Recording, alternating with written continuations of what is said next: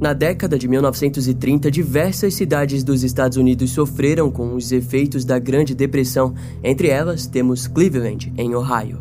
Na época, era a sexta maior cidade dos Estados Unidos, com quase um milhão de habitantes. Cleveland contava com uma via ferroviária invejável que tinha como objetivo conectar as fronteiras. Antes da Grande Depressão, Cleveland era um lugar com trabalho, prosperidade, manufatura e garantia de boa vida. No entanto, em 1931, a cidade já contava com mais de 100 mil pessoas desempregadas e nos anos seguintes esse número chegou a quase 220 mil pessoas em condições precárias. Eventualmente, esse problema trouxe a Cleveland o surgimento de favelas, onde dezenas de pessoas moravam em lugares minúsculos e sem acesso a esgoto ou eletricidade. Entre as favelas, a que mais chamava a atenção era a de Kingsbury Run, um lugar que viria a ser usado como o palco de um dos criminosos mais hediondos da história de Cleveland. Mas em meio à vida miserável que aquelas pessoas eram obrigadas a viver, um homem havia decidido que iria fazer dos seus semelhantes as suas presas. Devido à Grande Depressão, as autoridades achavam que tinham mais com o que se preocupar, mas seria questão de tempo até que a presença do carniceiro louco de Kingsbury Run se tornasse o maior dos seus problemas.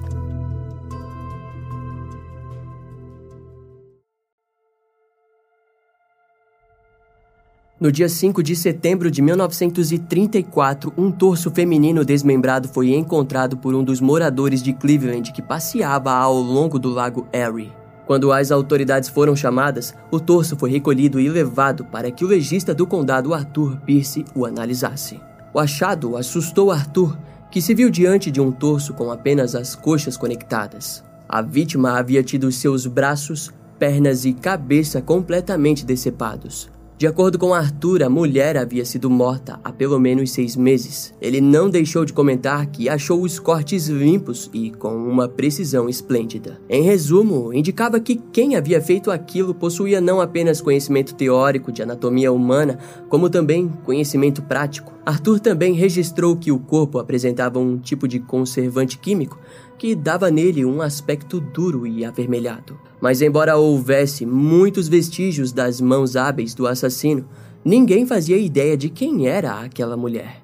Daquele modo, os jornais a chamaram de a Dama do Lago. Na época, o caso foi considerado algo isolado, pois não era comum ver aquele tipo de atrocidade. E assim, permaneceu por longos meses. Um ano depois de encontrarem a Dama do Lago, em setembro de 1935, um garoto de 16 anos estava caminhando pela favela de Kingsbury Run quando viu um torso decepado de um homem. As autoridades foram chamadas, mas ao chegarem, descobriram que na verdade não se tratava de apenas um corpo, e sim de dois corpos masculinos decepados. Além do mais, suas cabeças foram encontradas bem próximas do corpo. A fim de conter os curiosos, os corpos foram rapidamente levados para o legista. O primeiro corpo era de um homem de vinte e poucos anos, que também apresentou ferimentos de castração. O segundo era de um homem na faixa dos 40 anos que havia sofrido os mesmos ferimentos, mas que também havia tido suas mãos decepadas. Em pouco tempo, o legista percebeu algumas características familiares, os torsos apresentavam o um mesmo conservante visto na Dama do Lago, e os cortes eram tão limpos quanto os encontrados no corpo da mulher. No fim da análise, Arthur disse que a causa da morte de ambos havia sido a própria decapitação. Como no corpo mais velho suas mãos não foram encontradas, apenas a vítima mais jovem foi identificada através da impressão digital. Se tratava de Edward Andresse, de 28 anos. A polícia o conhecia muito bem, pois Edward havia tido problemas com as autoridades devido ao seu envolvimento com armas de fogo. O garoto havia sido um ex-funcionário do hospital de Cleveland e, após ficar desempregado, optou por morar na região da favela de Kingsbury Run. Quando seus familiares foram interrogados, o pai de Edward disse que ele havia sido recentemente ameaçado por um mafioso local. Aquela pista fez com que as autoridades passassem a acreditar que a máfia pudesse estar envolvida naquelas decapitações. Daquele modo, os jornalistas de Cleveland se mostraram sem vontade de publicar aquela história, afinal seria apenas mais uma matéria sobre mafiosos fazendo o trabalho sujo deles. E o mesmo ocorreu por parte da polícia, que pouco fez questão de investigar as favelas. Em outubro e novembro de 1935, o prefeito de Cleveland, Harold Burton, demitiu diversos oficiais policiais com o intuito de reformar a força policial da cidade. Para isso, ele contratou Elliot Ness, que ficaria com o cargo de diretor de segurança pública de Cleveland. Na época, Elliot morava na cidade de Cincinnati, em Ohio, onde era aclamado por sua integridade policial. Quando o prefeito soube do longo histórico de Elliot, ele imediatamente sabia que desejava aquele homem para acabar com a corrupção de Cleveland. Naquela altura, a força policial da cidade era decadente, muitos policiais acabavam recebendo suborno em troca de vista grossa. A maioria deles eram mal treinados e precisavam lidar com contrabandistas de bebidas alcoólicas, mas o que acontecia na verdade era que eles recebiam bebida em troca do silêncio. E para lidar com isso, não havia ninguém melhor do que Elliot. Na década de 1920, esse homem, Elliot Ness, havia recebido um grande reconhecimento por acabar com operações ilegais de álcool na Grande Chicago mas a sua grande fama eternizada veio da sua liderança no grupo conhecido como os Intocáveis, que foram responsáveis pela prisão do gangster Al Capone. Em 1935, Elliot havia recém-chegado em Ohio para o cargo de investigador assistente da unidade de imposto da cidade de Cincinnati. Mas a proposta do prefeito Harold Burton fez com que ele imediatamente aceitasse o desafio. Junto com sua família, Elliot chegou em Cleveland em dezembro de 1935. Em sua mente, ele chegaria e lidaria com toda a corrupção e com os mafiosos locais. Elliot era o homem que havia prendido Al Capone, então, na teoria, tudo aquilo seria brincadeira de criança. De dezembro até janeiro de 1936, Elliot demitiu vários policiais corruptos, mas o que ele não percebeu era que um assassino louco estava o aguardando nas sombras das ruas de Cleveland. No dia 26 de janeiro daquele ano, os latidos de cachorros chamaram a atenção de uma mulher que os seguiu até a parte dos fundos da manufatura Hort. Ao seguir o barulho, ela viu ao longe uma cesta coberta e, ao se aproximar e levantar o pano, ela viu aquilo que julgou ser vários presuntos embrulhados. A mulher acabou indo até o açougue local e contou sobre a cesta. O açougueiro foi até lá para ver a tal cesta com seus próprios olhos, mas ao retirar o pano, ele se deparou com uma coisa brutal. Ao desembrulhar os pedaços, ele percebeu que na verdade se tratava de braços, pernas e um torso feminino. Através das impressões digitais, a vítima foi identificada como Florence Polillo, de 42 anos. Ela era uma profissional do sexo e garçonete na região de Kingsbury Run. Diante aquilo, os jornais passaram a comparar o achado com a história da Dama do Lago de 1934. Alguns jornalistas foram atrás dos policiais de Cleveland e começaram a questioná-los sobre uma possível conexão entre os homicídios. Obviamente que eles evitaram comentar sobre o assunto, pois aquela possibilidade era tão assustadora para eles quanto para os moradores de Cleveland. A história permaneceu no mistério até junho de 1936, quando dois garotos encontraram um par de calças enroladas em uma árvore. Devido à curiosidade deles, foram ver o que havia nas calças e se depararam com a cabeça decapitada de um homem. Quando as autoridades chegaram, eles logo encontraram o restante do corpo do sujeito próximo da região. Ele havia sido decapitado, castrado e apresentava o mesmo conservante químico visto nas outras vítimas. Inicialmente houve uma dificuldade em identificá-lo, pois curiosamente as impressões digitais não pareciam bater com nenhum morador de Cleveland. Elliot decidiu que uma máscara de gesso deveria ser feita do homem misterioso. A máscara de gesso foi levada para uma feira onde haviam mais de 100 mil pessoas, mas ninguém o identificou. No decorrer dos dias, houve filas para as pessoas irem ver o rosto do homem, mas o mistério persistiu. O caso parecia assustar Elliot, que acabou designando os investigadores Peter Merillo e Martin Ziliski para trabalhar nas investigações. No dia 10 de setembro de 1936, mais um torso foi encontrado em um rio próximo aos trilhos ferroviários de Cleveland. Em pouco tempo, centenas de pessoas se aglomeraram ao redor da polícia que tentava retirar o torso do rio. A sexta vítima havia sido decapitada, castrada e havia tido o seu sangue drenado. Sua cabeça jamais foi encontrada.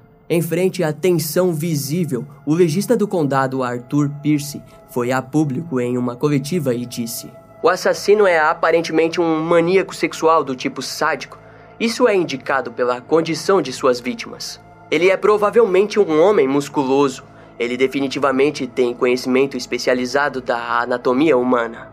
As incisões de sua faca são limpas e foram feitas em cada caso sem adivinhação. Ele pode ter adquirido seu conhecimento de anatomia como estudante de medicina, ou é possível que ele seja um açougueiro. Esse anúncio público moldou para sempre a história do caso. Afinal, a partir daquele instante, os jornais agora tinham informações com o que trabalhar. Ou melhor, eles tinham várias perguntas, principalmente as de como um homem sozinho poderia ter feito aquilo com seis pessoas e continuar solto. O prefeito ficou louco com aquilo. Ele não poupou palavras ao chamar Elliot Ness e dizer que o então conhecido como carniceiro louco de Kingsbury Run deveria ser sua maior preocupação. Elliot deveria se esquecer da corrupção de Cleveland, Havia um louco fazendo vítimas por aí e ele deveria ser detido o quanto antes. E foi assim que Elliot Ness entrou na caçada ao homem mais obscuro com o qual ele já havia lidado em vida.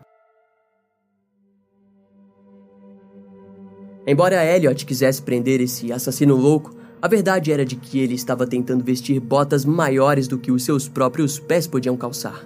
Durante anos, Elliot havia lidado com o crime organizado, mas não estava treinado para um criminoso daquela natureza. Ao seu comando, os investigadores Peter Merillo e Martin Zilewski entrevistaram cerca de mil suspeitos em potencial. Outros 4 mil foram entrevistados pelo restante dos policiais do Departamento de Polícia de Cleveland. Mas entre 5 mil pessoas, ninguém parecia ser o assassino. Curiosamente, essas buscas trouxeram o problema social à tona, como várias pessoas em situação de miséria e fome.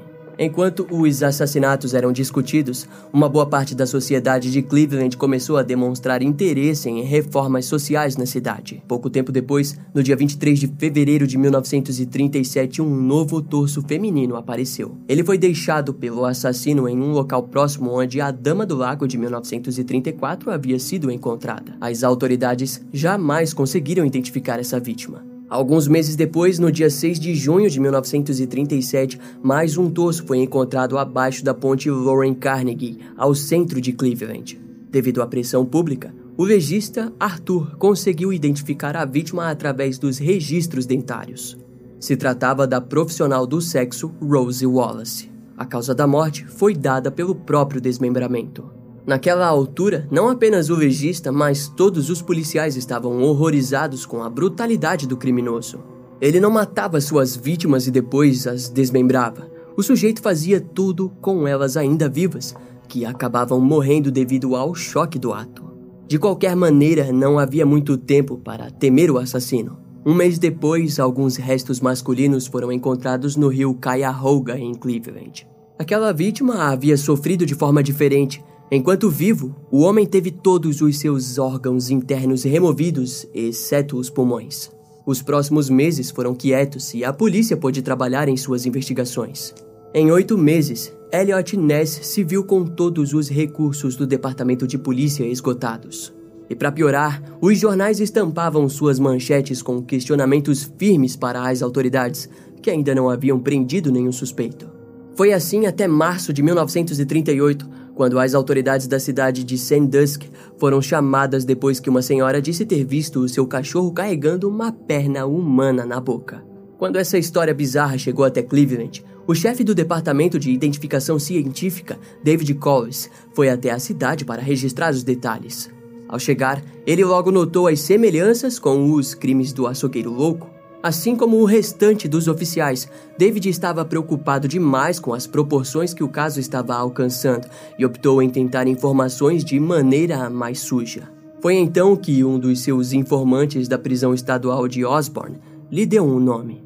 Segundo o informante, Francis Sweeney era um médico que vivia nas sombras de Cleveland. Ele era um alcoólatra que naquela época havia recém saído da sua internação na casa de reabilitação para soldados e marinheiros da cidade de Sandusky.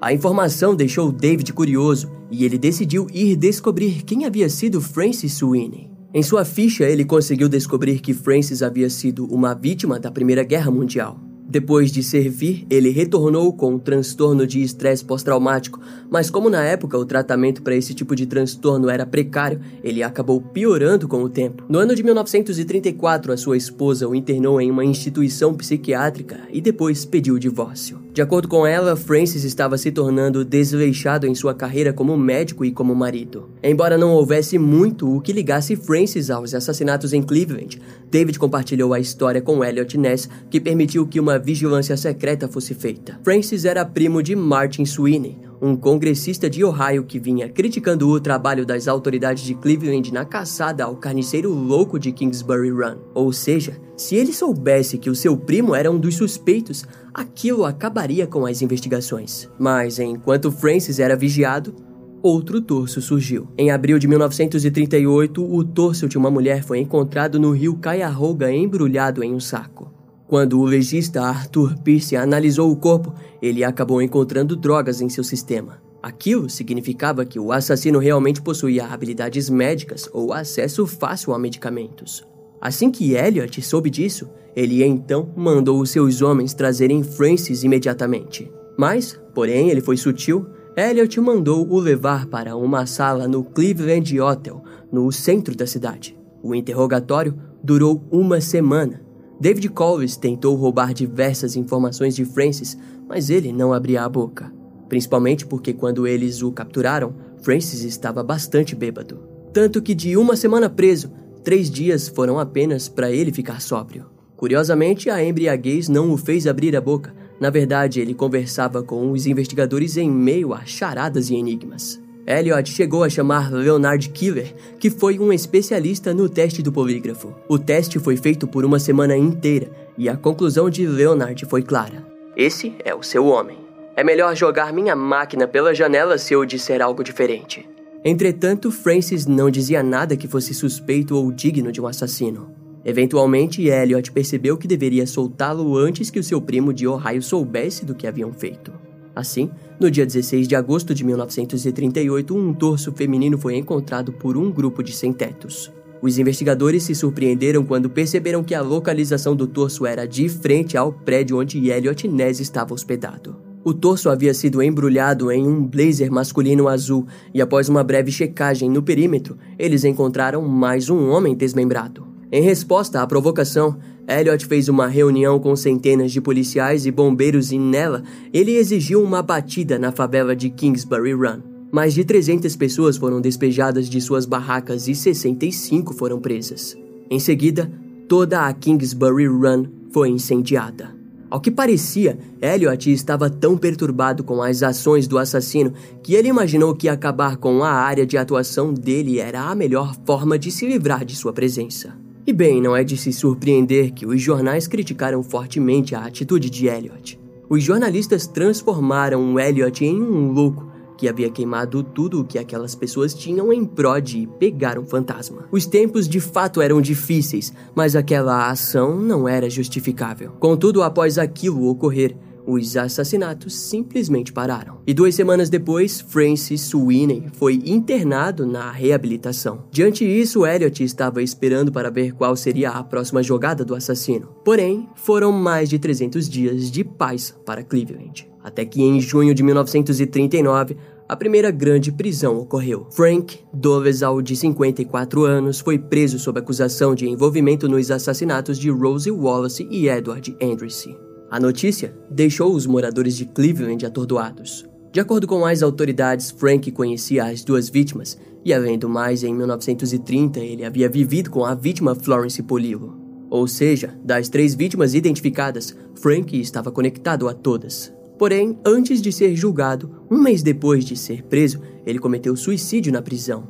Não se sabe muito sobre Frank, mas na época dos crimes ele trabalhava em construções civis. Muitos consideram o seu suicídio suspeito, pois, ao que parece, Frank foi espancado diversas vezes pelas autoridades até que confessasse os assassinatos. Nos anos seguintes, ele acabou sendo desconsiderado como suspeito. Embora Elliot tenha dado muito de si nas investigações, o investigador Peter Merillo pulou no fundo daquele abismo. Sua pesquisa o levou para uma série de mortes parecidas com as do carniceiro de Cleveland. Entre os anos de 1921 e 1942, o conhecido assassino do pântano de Newcastle havia feito diversas vítimas. Vale ressaltar que Newcastle era conectado a Baltimore e Ohio através da linha ferroviária, ou seja, Peter acreditava que o mesmo assassino estava brincando de ir e vir, empilhando vítimas em diversas áreas dos Estados Unidos. Sua fixação por essa teoria o fez se vestir de sem-teto e ficar analisando a movimentação ferroviária de pessoas chegando na região. Infelizmente, ele nunca conseguiu nada de concreto com aquilo. Enquanto isso, no início de 1950, Elliot Ness passou a receber várias cartas peculiares. Todas elas estavam assinadas com nomes estranhos como Paranoidal, Nemesis ou F.E. Sweeney, mas, de qualquer forma, todas elas possuíam o mesmo intuito, provocá-lo diante ao seu fracasso. Ao longo da história da caçada ao carniceiro louco de Kingsbury Run, Elliot Ness acabou informando que sempre soube quem era o assassino, mas não possuía provas para prendê-lo, provavelmente se referindo a Francis Sweeney. O perfil de Francis parecia ser o mesmo do carniceiro, porém as autoridades concluíram que se tratava de crimes isolados. Os casos eventualmente acabaram sendo arquivados e Elliot continuou morando em Cleveland, onde se divorciou, foi preso por dirigir embriagado e causar um acidente. Mais tarde, ele tentou se eleger para prefeito da cidade de Cleveland, mas diante o fracasso acabou saindo da cidade que tanto consumiu. No fim, em 1957, Elliot acabou morrendo devido a um ataque cardíaco na Pensilvânia. Segundo fontes, até o dia de sua morte, Elliot Ness viveu em pobreza e com um tom sombrio sobre si mesmo. Em 1964, Francis Sweeney, já diagnosticado como esquizofrênico, acabou morrendo de causas naturais em um hospital para veteranos.